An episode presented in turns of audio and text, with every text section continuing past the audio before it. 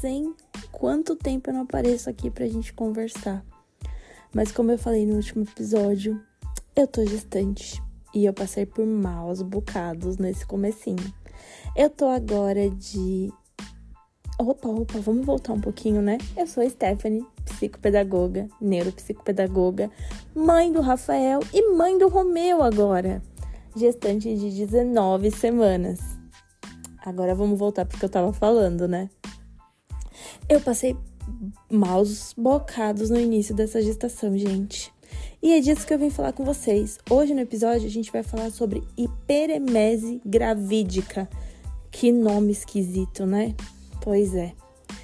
Vou dizer para vocês que foi tenso. Eu tive a hiperemese quando eu engravidei do Rafael, há oito anos atrás. Mas ela não foi tão grave, vamos dizer assim, quanto foi agora da gestação do Romeu. É... Pra, primeiro, vou contextualizar vocês sobre hiperemese. A hiperemese é uma condição rara né, nas mulheres. É... Basicamente, ela representa assim, né? Os sintomas são um, náuseas, vômitos frequentes, é... nada para no estômago, nada absolutamente nada, nem água. É diferente da emese, tá? Porque a emese é o que eles dizem ser normal, entre aspas, na gravidez, que é aquela náusea ao acordar. Às vezes a gestante chega a, a, vomitar, às vezes só fica nauseada ou fica nauseada com algum cheiro, alguma coisa. Essa é emese, que os médicos dizem que é o, o normal e logo passa, né, do início mesmo da gestação. A hiperemese, ela é uma condição de que assim, a gestante vai ficar nauseada o tempo inteiro na gestação. Nada vai parar no estômago, ela não vai conseguir beber água. E isso foi o que aconteceu comigo. Já havia acontecido comigo na gestação do Rafael, né? Logo que eu descobri que eu tava grávida, eu já tinha, já havia passando mal, só que os meus exames davam negativos, né? Tanto de sangue quanto de urina. Até que eu fiz a ultrassom e descobri que tava grávida do Rafa. E eu já tava passando muito mal. Só que a diferença de lá pra cá é que eu não, não precisei internar. E aí eu vou explicar direitinho para vocês. É, na gestação do Rafael, eu conseguia tomar água de coco batida com couve. Então, assim, isso me ajudou bastante. Por quê? Porque na hiperemese tem um grande risco da mulher ficar desidratada, da gestante ficar desidratada porque justamente não consegue nem beber água, né? E do, na gestação do Rafa eu conseguia beber pelo menos água de coco batida com couve, mas eu não conseguia comer. Tudo que eu comia eu vomitava. Então, assim, é, eu lembro que do Rafael eu fiquei quatro meses nessa condição. Eu tinha que ir pro hospital pelo menos uma vez na semana tomar soro na veia, ver se não precisava de tomar vitamina na veia também. E aí depois passou. E agora do Romeu foi. Eu descobri a gravidez do Romeu, diferente da do Rafael, já eu tava de duas semanas duas, três semanas. É, bem cedinho, né? Com o exame de farmácia mesmo eu descobri, depois eu fiz o, o beta e deu super positivo. E eu já tava passando mal também. Então eu comecei a passar mal, mal, mal mesmo entre a, na quarta semana. E o que aconteceu foi que eu não conseguia beber água. Eu não conseguia comer, eu não conseguia beber nenhum tipo de líquido tudo que eu comia ou bebia, eu vomitava. Então não era. E eu ficava nauseada o tempo inteiro. Era aquela sensação de náusea, de que eu vou vomitar, até que eu chegava a vomitar. É... E o que aconteceu? Teve um dia que eu vomitei, sei lá, mais de 10 vezes no dia. E aí o meu marido me levou até o pronto-socorro obstétrico. E a médica achou melhor me internar, porque eu tava com olheiras, eu fiz exame de sangue, é, né? Porque assim, o diagnóstico ele é clínico, mas ele é por exames também, então mede no exame de sangue. Eu acho que, se não me engano, algumas vitaminas como a B12, se não me engano, é, geralmente ela vai acusar que tá baixa. Exame de urina. E eu já tava desidratando pela falta da. De, de tomar água. Então, assim, se você tá nessa condição, minha amiga, procure um médico para ele é, ver o que é melhor. Às vezes, como na minha primeira, não precisa internar, Então aí é feito com medicação em casa, medicação para náusea mesmo. Às vezes tem necessidade de internar. Então sempre procure o médico para que não se medique, para que o médico, a médica possa se medicar, é, te, te medicar, né? Não se automedique assim. Então eu fui para o hospital, fiz os exames, tinha alteração, a médica achou melhor me internar. E o tratamento que eu fiz lá, eu fiquei um tempo em jejum, eu não lembro quantas horas, porque, gente, juro, eu tava tão fraca, mas tão fraca, é, foi tão horrível. É, a sensação, nossa, de querer comer e querer beber, de reviver, me dá assim uma angústia, sabe? Porque assim, o que tava me pegando mais era que eu sentia muita sede, eu queria beber água, e eu sabia que se eu bebesse o mínimo que fosse de água, eu ia vomitar o que já não tinha no meu estômago.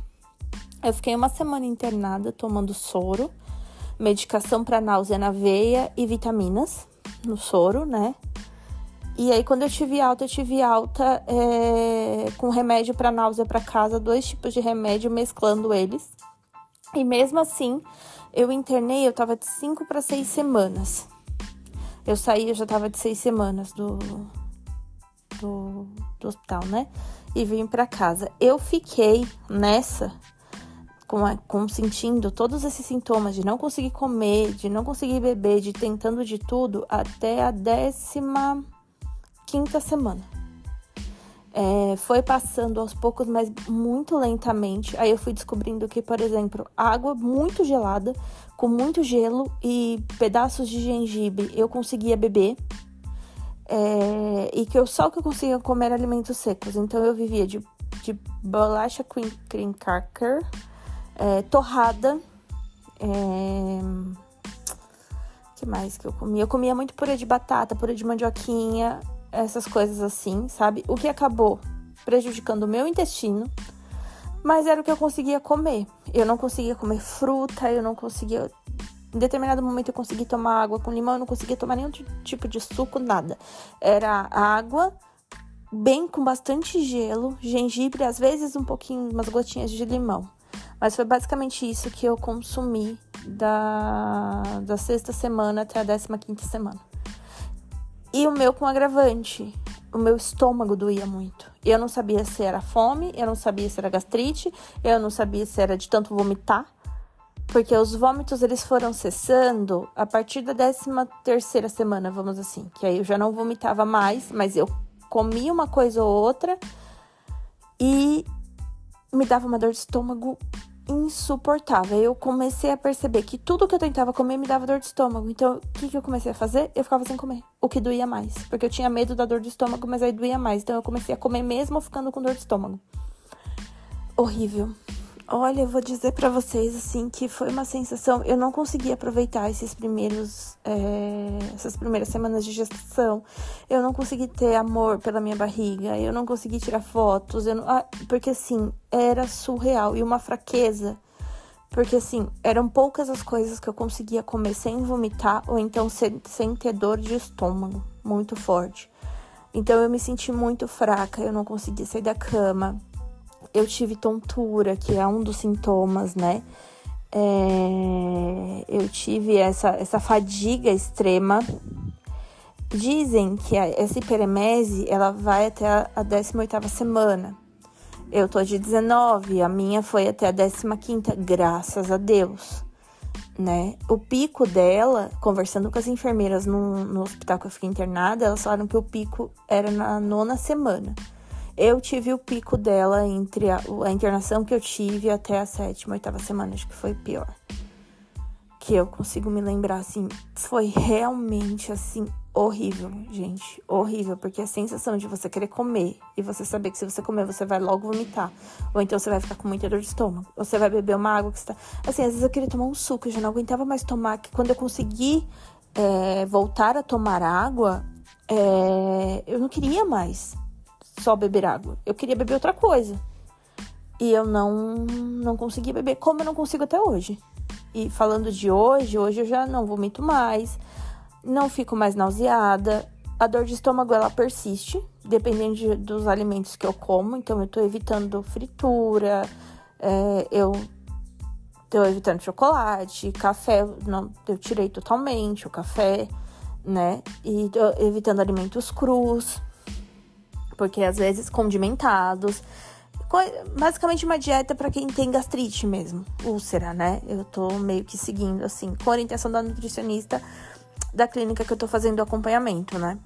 Então, assim, ainda eu não consigo tomar suco, ainda eu só consigo tomar água. Porque se eu tomo algum tipo de suco, me dá dor de estômago. Eu tentei tomar refrigerante. Falei, vamos, o suco não vai, vamos tentar um refrigerante. Mas também não desce. É, dependendo, eu até chego a vomitar. É, hoje já é raro. Mas a dor de estômago ainda persiste, às vezes, alguns dias. Não é azia, é uma dor de estômago mesmo que eu tô sentindo. É, graças a Deus ela melhorou, mas dependendo do que eu como, ela volta. E líquidos, eu, basicamente eu só tomo água. Água bem gelada ainda, com gelo, já não mais com gengibre, porque eu acho que eu fiquei enjoada do, do gengibre. Então agora mesmo água com gelo, bastante gelo é o que eu tenho conseguido tomar. Eu anotei aqui para falar para vocês que a hiperemese, ela não é falada, por isso que eu resolvi vir falar para vocês essa condição que eu tive nas duas gestações, né? Ela não é divulgada, não, não se fala muito sobre isso. Geralmente por é, não ser uma questão comum de acontecer, é mais comum que aconteça a emese, que são as náuseas e os enjoos normais da gravidez. Mas eu cheguei a pesquisar que a Kate Middleton, ela teve. Ela teve, ela também foi internada. E a Ivete Sangalo chegou até a perder um bebê por conta disso, né? Hoje os médicos já dizem que esse risco é menor. Porque por conta dos remédios que a gente tem para náusea, para enjoo, a questão do acompanhamento de internação no hospital. Porque o que, que acontece? Que pode ocorrer a perda de um bebê é a mulher ficar desidratada, não procurar o médico de repente, ou procurar tarde demais. É, pode ocasionar também uma variação na pressão, o que pode desencadear uma pré-eclâmpsia. Isso quando a hiperemese está no seu grau é, mais grave, assim, né? Porque tem mulheres que precisam ficar internadas. Eu fiquei uma semana, mas tem mulheres que precisam ficar internadas, sei lá, 15 dias, né? Porque mesmo tomando a medicação, a mulher não consegue reagir. Né? Ela continua vomitando tudo. Então, assim, é, eu achei importante vir conversar com vocês e estar tá passando essas informações aqui. Porque, de novo, é um assunto que não é falado. Às vezes você pode estar passando por isso e acha que é só o enjoo da gravidez um pouco mais forte. É importante procurar um médico é, e procurar um acompanhamento, né? é isso, gente. Mais uma peripécia. Prometo a vocês que irei trazer os episódios, os nossos papos com mais frequência agora. Quero conversar com vocês sobre fralda ecológica, que eu vou pretendo usar com o Romeu. Quero conversar com vocês sobre é, como está sendo o meu acompanhamento de pré-natal é, de agora. A, a diferença de como foi com o Rafael oito anos atrás, tá bom? E é isso. Fiquem com Deus, beijinhos de luz para vocês e até o nosso próximo papo.